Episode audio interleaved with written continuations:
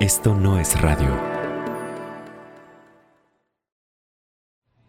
Solamente físicamente se nos fue porque vivirá con nosotros para siempre. Para mí fue muy difícil de aceptarla y ah, fue un proceso muy duro donde yo me tranqué por un año. estoy feliz ah, de estar compartiendo este momento donde se está honrando el nombre de mi amiga y de mi hermana y de una activista tan grande como es Lorena Borjas. Estamos en un pequeño parque. Está ocurriendo un homenaje en donde la activista trans Lorena Sancartier está dedicando unas palabras. Aquí es Jackson Heights, un barrio del Borough de Queens, en Nueva York. Frente a nosotros pasa y pasa un ruidoso tren que cubre toda una avenida gigante que se llama Roosevelt Avenue. Estoy feliz de que eh, se le haya dedicado esta calle, estoy feliz de que este parque va a llevar su nombre. Ah, yo creo que ella se merece todo eso y más. Fue una activista incansable, luchadora, una mujer que dedicó su vida para que nuestros derechos sean respetados. El retrato de Lorena Borjas mide casi metro y medio y reposa en un altar enorme, lleno de velas y flores. Hay algo de prensa, una camioneta de noticias NBC Telemundo, amigas y una vecina curiosa que se asoma desde uno de los edificios que colindan con este pequeño parque. Este lugar que es tan conocido por toda nuestra comunidad como lo es el parquecito de la 83 y Roosevelt Avenue lleve su nombre junto con la calle. Va a hacer que cada vez que yo cruce por este lugar tenga una sonrisa en mi cara de saber que una mujer que de verdad se lo merecía ha conseguido que lleve su nombre y que esa sea una mujer transgénero. Mi hermana Lorena Borjas. Este nombre, esta generación, la que viene y la que viene detrás de ella, sepan quién fue esa gran señora. Fuerte el aplauso para nuestra diva Lorena Borjas.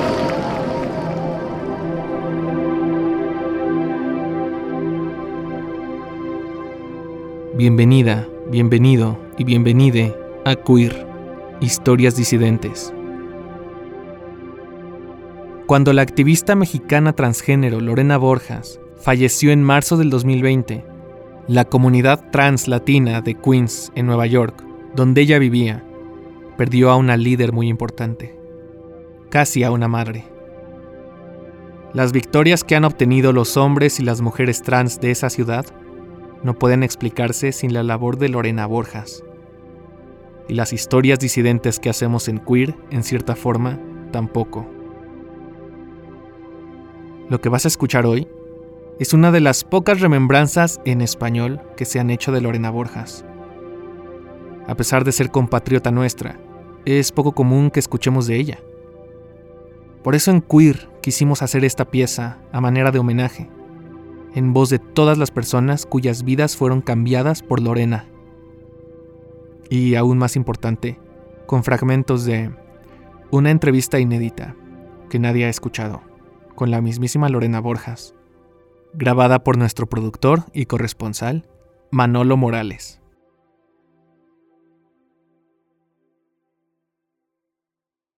Ella es nuestra diva, Lorena Borjas.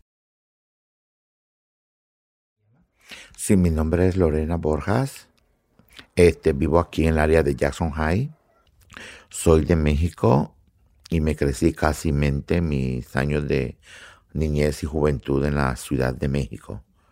Y luego a los 20 años me vine para Estados Unidos, crucé la frontera en el 1981.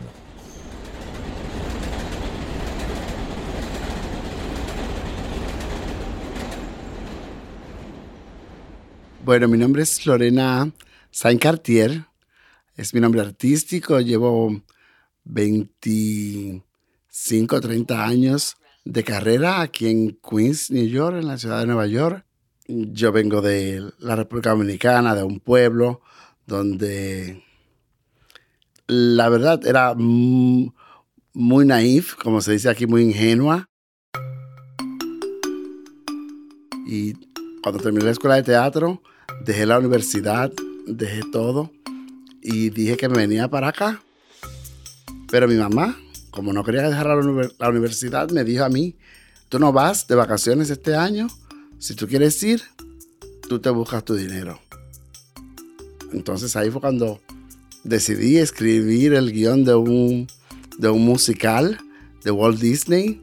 Adapté el guion de los Aristogatos y monté un musical grandísimo en la República Dominicana que tuvo críticas de la prensa y todo.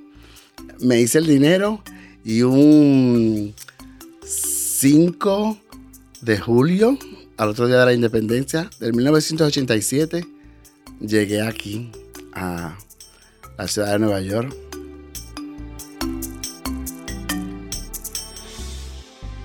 Llegué primero al Bronx y viví en el Bronx primero.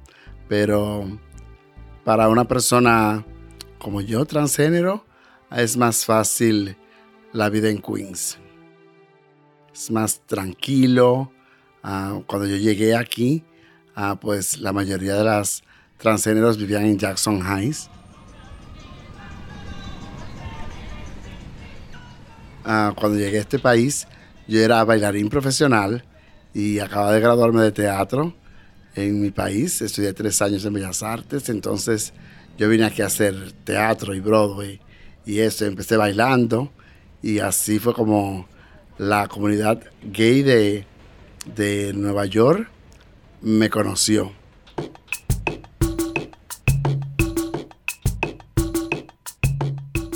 en esa época había muchos bares eh, aquí en Queens.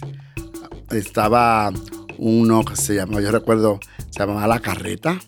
Es donde está actualmente Frank's Tavern. Había uno que se llamaba Estudio 88. En aquellos tiempos se podía hacer after hours. Entonces, ah, especialmente la carreta, la gente llegaba después de las 4 de la mañana.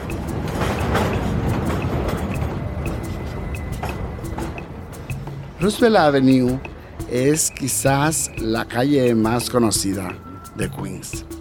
Primero porque es por donde cruza el tren. So, el tren 7 recorre Roosevelt Avenue. Es como la única línea de tren que hay hasta adentro de Queens. Y es por arriba. Entonces la calle está debajo. Es muy comercial. A todos los negocios, los grandes restaurantes, todo tenía que ver con Roosevelt Avenue. Antes, en aquella época, recuerdo que estaba el Chipcha. El Chipcha era el único sitio donde venían los artistas eh, grandes a presentarse. Uh, Leodán, Leonardo Fabio, todos los artistas. Entonces, todo eso es Roosevelt Avenue.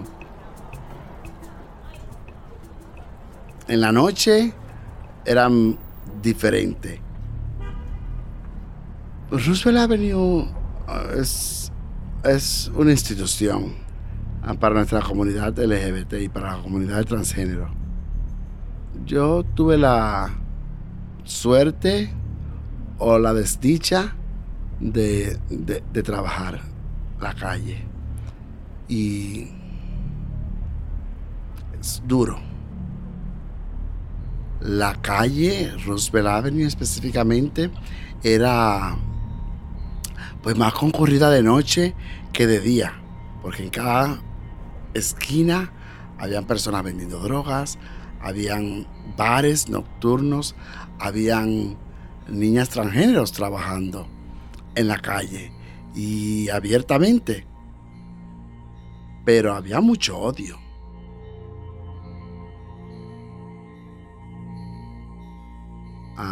llegaban a veces personas de un carro y se bajaban y tenían bates, tenían cuchillos, tenían pistolas, nos perseguían. Nos perseguía la policía, claro, esa era otra.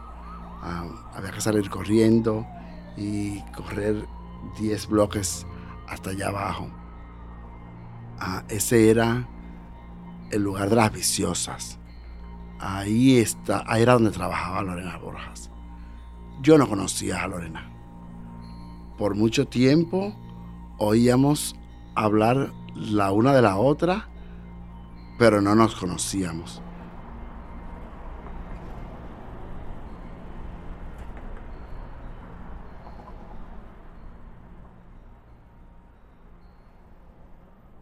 Hola, hola, mi nombre es Laura Martínez. Sí, soy una mexicana, veracruzana, jarocha como Lorena Borjas, nacidas en Papantla, Veracruz. Yo nazco en, eh, artísticamente en Guadalajara, Jalisco, en una disco que se llama Malinche, en 1989. Empiezo mi carrera artística y desde ahí amo a mi carrera. Me vino huyendo de México por la discriminación.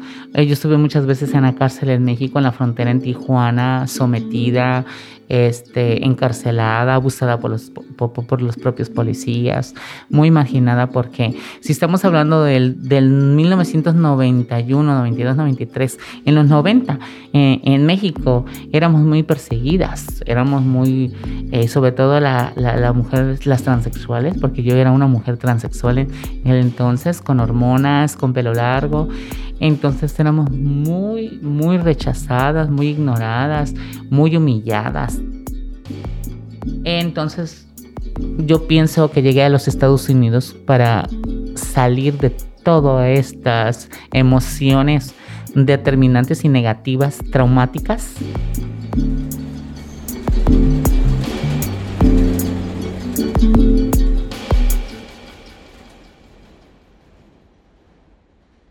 Yo vine en mayo del 81. Crucé la frontera, tengo que decirlo crucé Matamoros, tuve la fortuna, tuve la dicha que el coyote me dejó en la mera 95 y Roosevelt.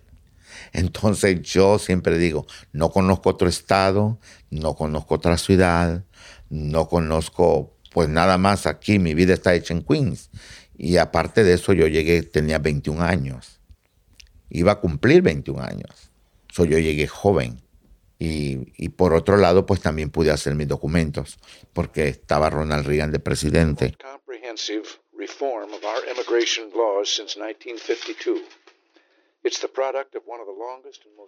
Entonces pude hacer mis documentos eh, legales, estudié, pero pues la vida me llevó por otros rumbos. Tuve un problema de alcohol porque yo estuve desconectada de mi familia eh, mi familia eran las mujeres trans de la calle. Eh, siempre me preguntaban, Lorena, ¿y dónde está tu familia? Le dije, mi familia me votó a los 12 años. México, el Distrito Federal es grande y yo era un niño y buscando ayuda en México. Ah, todavía llegué a Estados Unidos porque yo me vine con un grupo de amigas. Eh, todas éramos de la misma edad casi, cuando cruzamos la frontera. Entonces yo siempre dije, no quiero saber más de mi familia por un buen tiempo. Y entonces yo como sentía como que el alcohol, eh, la droga, eh, la prostitución y muchas cosas que habían pasando en mi vida en ese momento. Y para mí eso era mi refugio.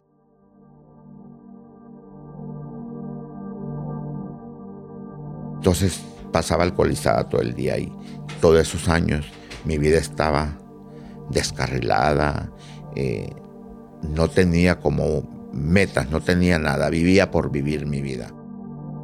Eh, la vida de las mujeres transexuales no es fácil, porque pues desde pequeño, como yo digo, la discriminación comienza en su casa de uno. El hermano mayor, que el joto, le van a gustar los hombres, no le gustan las mujeres, y es algo que yo solamente escuchaba.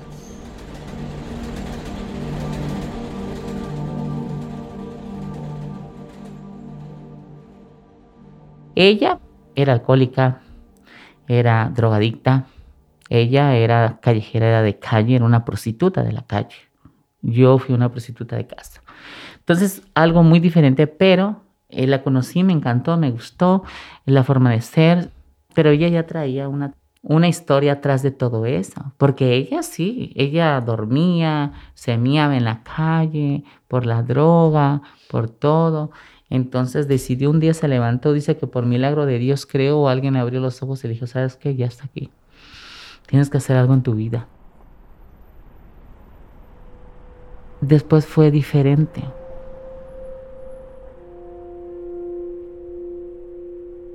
Bueno, en ese momento yo te voy a decir algo, aquí no había nadie que me inspiró a hacer el trabajo. Yo creo que la que me inspiró fueron dos chicas cuando las deportaron. Eh, la policía les, les dio una golpiza bien fea frente a mis ojos.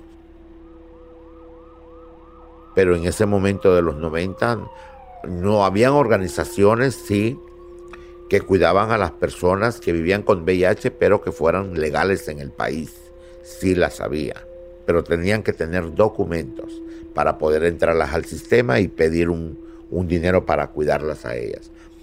Pero en el caso de nosotros que éramos indocumentadas, latinas, no sabíamos inglés y vivíamos con el VIH, era totalmente diferente el panorama.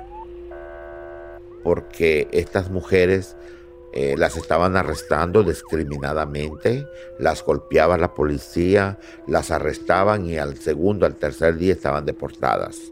Entonces no había nadie quien hacía, que dijera, oye, ya paren esto, vamos a parar esta situación.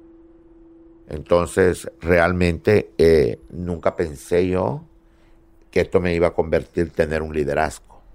Entonces alguien tenía que hacer esa abogacía y esa abogacía la empecé yo. incluso hasta tomé clases de inmigración para yo poder hablar del tema. Porque si voy a tocar un tema, yo tengo que aprendérmelo, sabérmelo. Empecé con las mujeres transgéneros que viven con VIH, porque pues era un mito, era una discriminación ser trans y ser con VIH. El simple hecho de traer un condón en tu cartera eh, era para que la policía te pusiera un cargo de prostitución o estabas en un tráfico de mujeres. Te decían, bueno, ¿por qué traes tú tres condones? Bueno, porque me quiero proteger, pero para ellos eso no, no era lo correcto. Para ellos decían, no, tú estás prostituyéndote. Entonces yo empecé con eso. Vamos a parar eso. Entonces empecé yo así. Ya para el 2000, yo digo que la inspiración fueron ellas, porque ellas necesitaban que las protegieran, no había nadie, entonces tuve que salir yo adelante por ellas.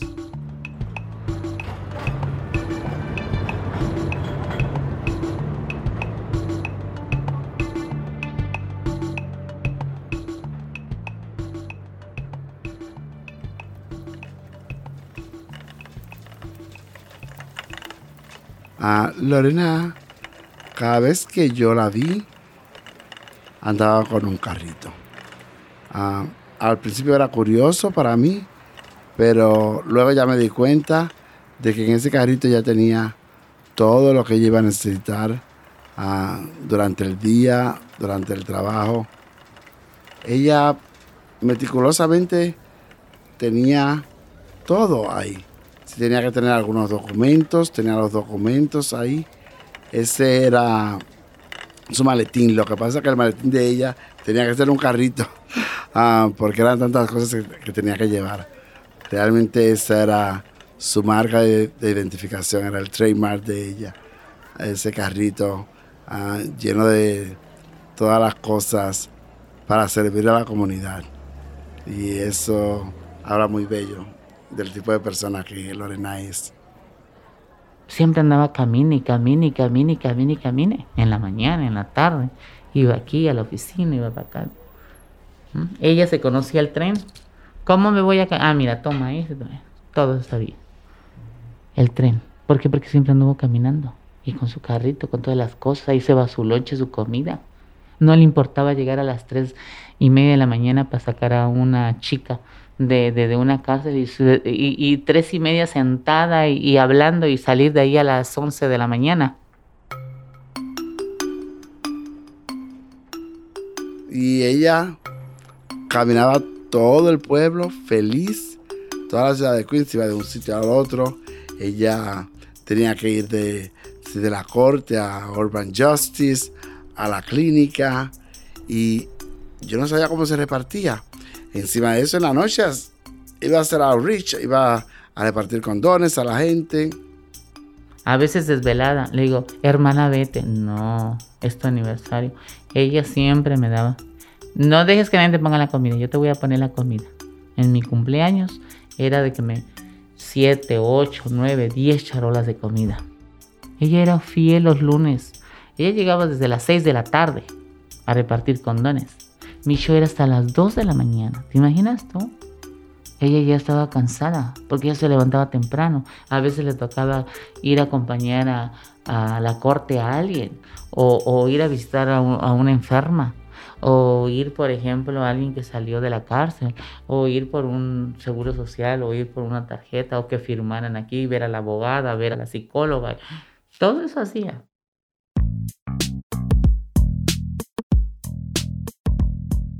Pues ella se me acercó para hablarme de, los grupos de ayuda que se podía ir a repartir condones. Entonces ella me dijo a mí que ella era Lorena y ya yo tenía muchísima referencia de ella. Entonces empezamos a reírnos. Oh my God, tú eres Lorena. Oh, sí recuerdo que llevaba así su, llevaba un sombrero, un sombrero que le, que le cubría las orejas Rojo. Yo se lo alabé el sombrero. Y al final ella me terminó regalando para mi cumpleaños uno de esos sombreros. Porque ella tenía esos detalles. Así andaba con, con, recuerdo, con un pantalón blanco y algo, una blusa floja. Ella ah, le gustaba ese tipo de ropa, andar cómoda. Pero el trabajo, ella solita lo logró. Se fue de grupo en grupo, se educó, se fue al departamento de salud, se fue a todas las organizaciones de aquí en Nueva York, trabajó en todas, sirvió de voluntaria en todas, para empaparse de esa riqueza, para saber lo que nos iba a ofrecer y decir, mira, ¿tú quieres cambiarte el nombre? Es aquí.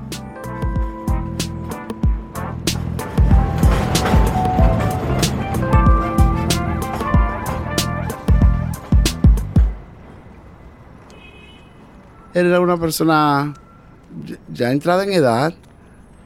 Ella no se maquillaba casi nunca. Ella quería que hiciéramos estos eventos y empezaba a celebrar su cumpleaños y todo, pero ella quería ser incógnita. Ella quería, y le decíamos, Lorena, pero te vamos a presentar, tienes que ponerte bonita. Y una de, las personas que más la quiso a ella, Enrique Valencia, que era, fue maquillista mío también y viví algún tiempo en casa de Lorena Borjas. La pintó la primera vez y cuando yo la vi, para mí fue como, wow, es un milagro.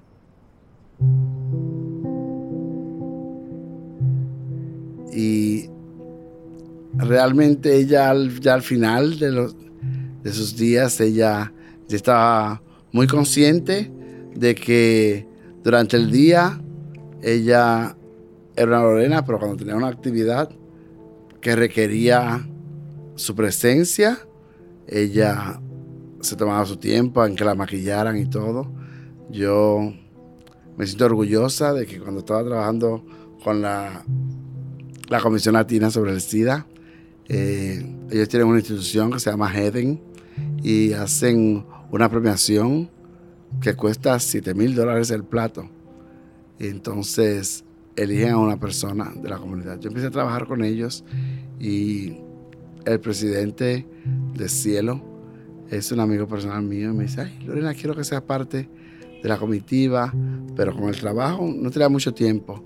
¿Quién tú crees que debamos entregar el premio este año?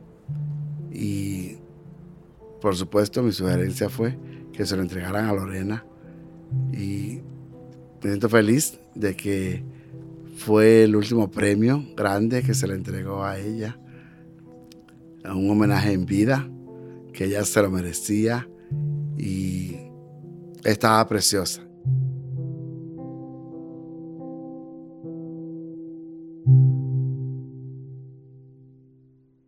Y, y, y fue una pelea, porque aquí había grupos inicialmente de puras transexuales. Y las transexuales no querían a ningún, a gay boy. No querían. En los grupos los corrían. Dice, ¿qué hacen? Este grupo es para transexuales, nada más. Y es en el nivel que estamos ahora, tratando de educar. Yo recuerdo que en los grupos de las personas transgéneros, ella se molestaba mucho cuando se traía una persona que fuera de fuera. Y empezamos. Decían, no, todos tenemos el derecho. Todos somos un grupo. Todos somos LGTBQ. No podemos estarnos nosotros discriminándonos. Y nos enfocamos. Dice, ¿qué piensas tú, Laura? ¿Piensas igual que yo? Digo, sí, no podemos discriminar. Tenemos que invitar. Pero cuando yo empecé a hacer los grupos míos, yo permitía que vinieran. Y yo les explicaba, yo les digo, pero tenemos que dejar que las personas straight vengan también. Porque si ellos no vienen, ellos no se van a educar para saber cuáles son las cosas que se tienen que hacer y las que no se tienen que hacer.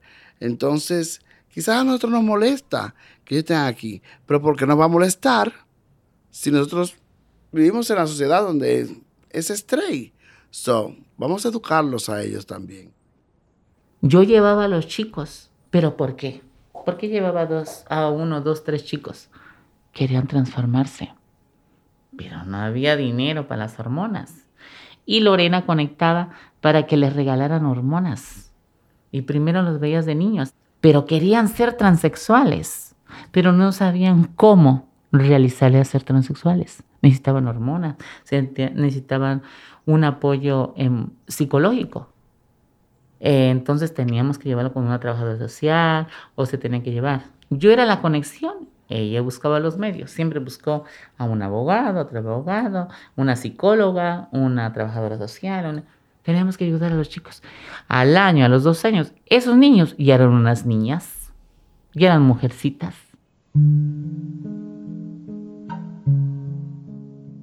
Eh, gozábamos platicando de alguien que se operaba, de alguien que se hizo, de que decía, mira, ¿te acuerdas que, uy, sí, mira, ese era un, cabrón? Le decíamos, ¿cómo? Sí, era un cabroncito. Y mira ahora qué guapa, qué bien, mira el pelo, mira el cuerpo. y decía, no, y aquí tenemos una foto, mira esta, cómo... Casi todos los domingos llegaba a la casa, nos tomábamos el té, eh, le encantaba mucho el té, le encantaba mucho la comida mexicana, las tortillas calientes, los taquitos, los frijolitos, todo eso.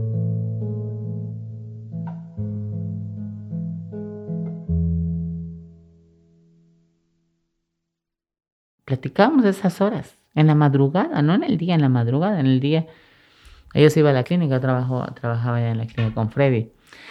Y el sábado, a las 10 de la mañana, llegó una, una llamada. Eso fue exactamente el 14 de marzo. Y me dice, hermana, ¿cómo estás hoy? ¿Dónde chingados te metes, Lorena? Dije, yo, ¿qué tienes? ¿Qué te pasa? Nada, hermana, nada. Quiero contarte un chisme. Digo, ¿qué? Ni sabe quién se enfermó de coronavirus. Ay, tú sigues. Yo no creía en eso de coronavirus. Ay, hermana Nisa. A ver, dime nombres. Y le empecé a decir nombres de las pájaras. Ay, que fulana, que sultana. No, no, no, no. Dice, dime quién. Porque así jugueteamos. Yo, hermana, yo me enfermé de coronavirus. Ay, no, ni te me acerques. ¿Y cómo? ¿De verdad existe? Le decía, ay, te estoy diciendo que sí existe el coronavirus. Y yo fue su, su despensa. Hermana, vamos. Ay, vete tú, Lorena. Dije, yo no voy a ir. Ándale, hermana. Y día pasó, estaba abajo de mi casa. Vamos, que las tiendas se van a acabar. Que el coronavirus viene. Le digo, ay, Lorena, eso es una mentira. Estás loca. ¿Qué va a ver? Ay, no, no, no. Yo no. Compra tú. Pasé a la farmacia, me sentía resfriada, el cuerpo se me durmió, me dio temblorina, perdí el olfato, ya no olía nada, me comí una fruta, pedí, no olía nada, y luego me empecé a sofocar. Chaparro. Chaparro le dice a su pareja. Chaparro, dije, ¿qué siento? Ay, no sé, ay, no, no, no. Dijo, ¿sabes qué? Ya. Y de ahí la llevaron al hospital. Y ya no salió.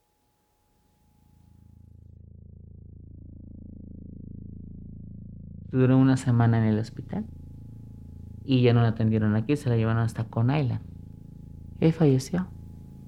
Como a las cinco y media de la mañana.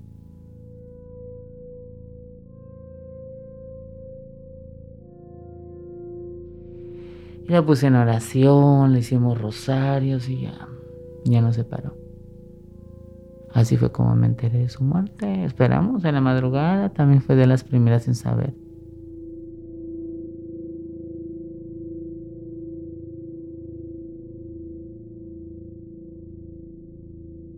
Bueno, ella falleció el 30 de marzo del 2020 y pues imagínate tantas chicas que, que he visto, que he ayudado porque desde ese día que nos conocimos hasta el día de su fallecimiento, pues siempre estuvimos ahí juntas, siempre andábamos de arriba para abajo.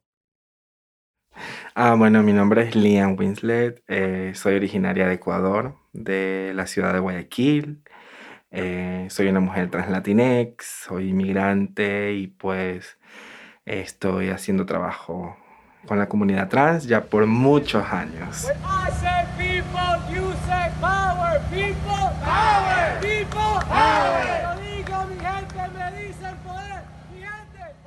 Estoy ahora trabajando aquí en el colectivo intercultural Transgrediendo, que es una organización de base comunitaria y pues que precisamente trabaja desde, desde todo este tema de empoderamiento, de liderazgo trans, eh, sobre todo para poder este, proyectar y educar a nuestra comunidad sobre sus derechos, ¿no? sobre la importancia de, de conocer cómo podemos defendernos, eh, cómo podemos estar juntas, juntes y sobre todo pues hacer frente a la violencia y a la transfobia y toda esta ola o esta epidemia de, de crímenes de odio sobre nuestras identidades. ¡Justicia! Así mismo, gente. Nos matan todos los días. A las mujeres transgénero especialmente nos matan todos los días. Soy actualmente la directora ejecutiva de, de la organización y estamos acá haciendo frente a toda esta batalla. Lorena era esa persona que te decía qué paso seguir, dónde ir, con quién hablar, eh, de qué manera eh, puedes buscar ayuda.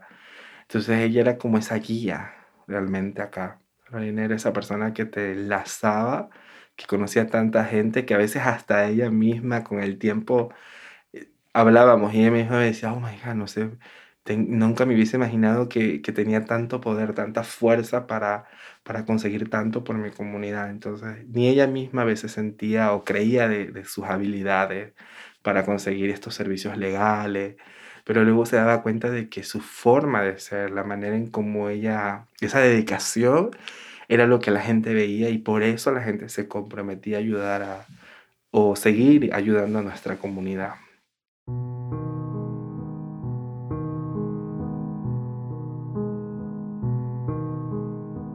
Yo fui una de esas personas de que, a las cuales ella ayudó.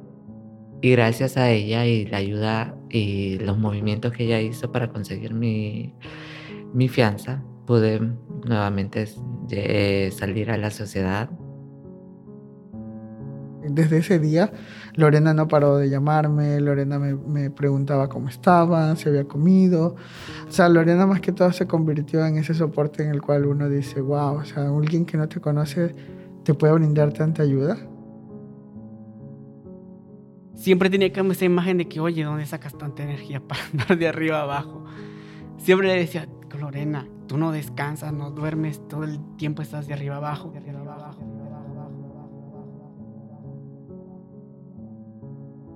Y pues nos demostró eso, que la edad no importaba, que los años no importaban, que lo que importaba era mantenerse firme en esta batalla.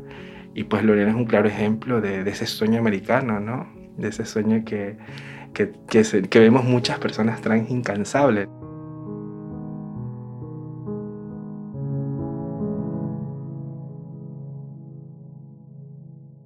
Y mira que ella siempre decía que nosotras éramos como Batman y Robin, porque ella decía, tú tienes esta habilidad para la tecnología Y yo tengo mucho esta habilidad de, eh, como le dicen, como sabe decir ella, ¿no? Esta habilidad mucho de la vieja escuela, ¿no?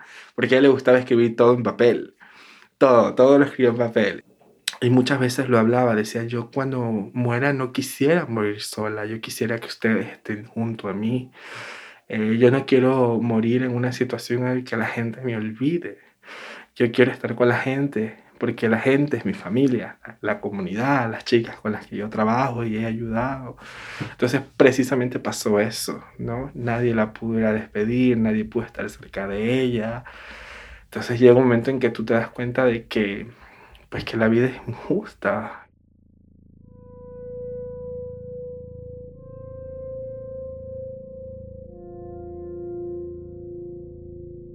Lorena también fue ese claro ejemplo de que todo lo podemos resolver sin violencia, que todo lo podemos resolver de una manera hablándolo como adultos o adultas. entender cuál es la situación y sobre todo dar este cariño que a veces a muchas de nosotras nos falta, ¿no? Ser entendidas, ser comprendidas. Entonces creo que durante todos estos meses que han estado, pues eso ha sido como esa, ese poder, ¿no? Esa, esa fuerza que, que llega un momento en que me dije, no, o sea, no, no podemos dejar que esto se apague. Como ella decía, no podemos dejar que esto se detenga. No, deja ese, esa, ese legado, ¿no? De que pues o nos mantenemos juntas o al final del día nos van a matar por separado. O sea, que no somos invisibles, que las personas translatinex, inmigrantes, también pagamos impuestos en nuestros barrios, que no se puede simplemente decir que no estamos aquí cuando realmente estamos aquí. No puede la sociedad seguir invisibilizando la existencia de, de los y las trabajadoras sexuales en nuestros barrios también. Yo creo que, que Lorena es eso. Lorena nos ha dejado un proceso, no más que un proceso, unos pilares fuertes para mantener esta lucha, ¿no? El mejor consejo que a mí me dio fue, el día que yo falte, tú sigue, no te detengas. Esto tenemos que hacer mucho con los pájaros, nos agradezcan o no nos agradezcan el que me cocinara, te hacía sentir tan bien.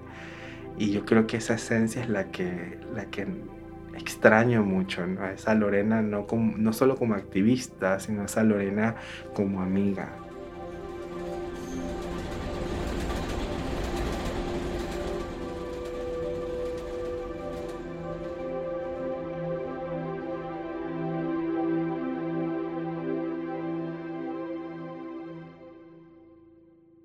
Hemos logrado muchos cambios, principalmente en, en el uso del baño. Para las mujeres trans, las mujeres trans no eran permitidas usar el baño de una mujer. Ahora nosotros podemos entrar al baño de las mujeres.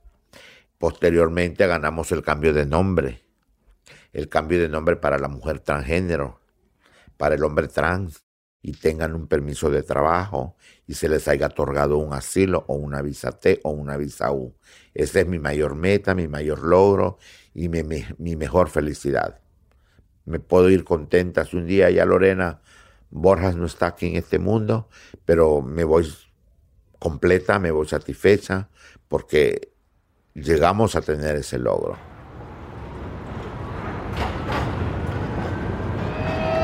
Para mí es una alegría esta tarde, esta noche, después de haber hecho historia el nombre de Lorena Borjas, ser su maestra de ceremonia esta noche.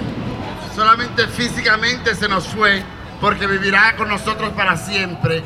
Para mí fue muy difícil de aceptarla y ah, fue un proceso muy duro. Uh, nosotros fuimos perseguidas aquí, combates con cuchillos. Y ahora me toca ver una generación que camina por las calles de Nueva York, de Roosevelt Avenue, de donde quiera. Caminó, tocó puertas, fue rechazada. Tenía que demostrar, tenía que demostrar que tenía ganas de luchar, de trabajar estaba en los tribunales, llegaba la abogada. Ella abrió mucho camino en Queens, en Manhattan, en Bronx, en Brooklyn, en muchos lugares. Y eso tenemos que seguir adelante. Con eso. No dejemos esto porque nos dejó un gran mensaje, un gran camino, una gran lucha. Y lo que yo siempre les digo, hay que unirnos. Que a veces nos falta unirnos. No despedazarnos, no criticarnos. Seguir en la lucha de igualdad.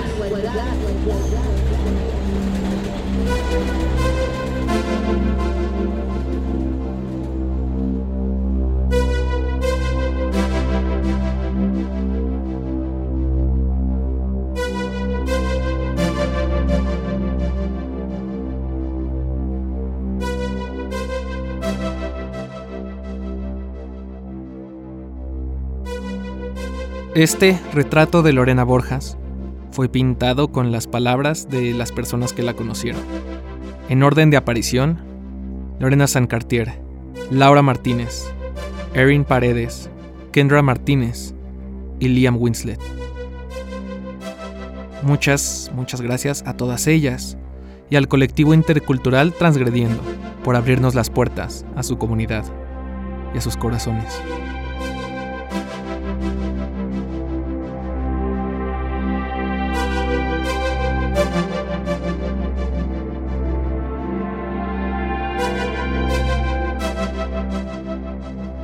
Esta pieza fue producido junto a nuestro corresponsal en Nueva York, Manolo Morales, también residente de Jackson Heights, integrante de la Association of Independence of Radio.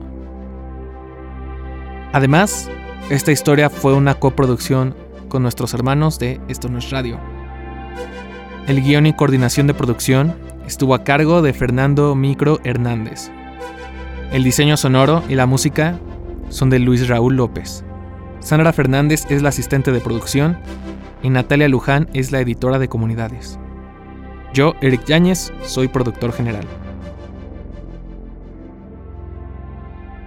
No te olvides de compartir queer con tus personas favoritas, dejarnos tus comentarios, tus piensos y lo que sea en arroba queer podcast en Twitter o Instagram y también de seguir arroba esto no es radio. Muchas gracias por acompañarnos durante esta primera temporada. Tenemos noticias que te contaremos muy pronto. Nos escuchamos dentro de 15 días.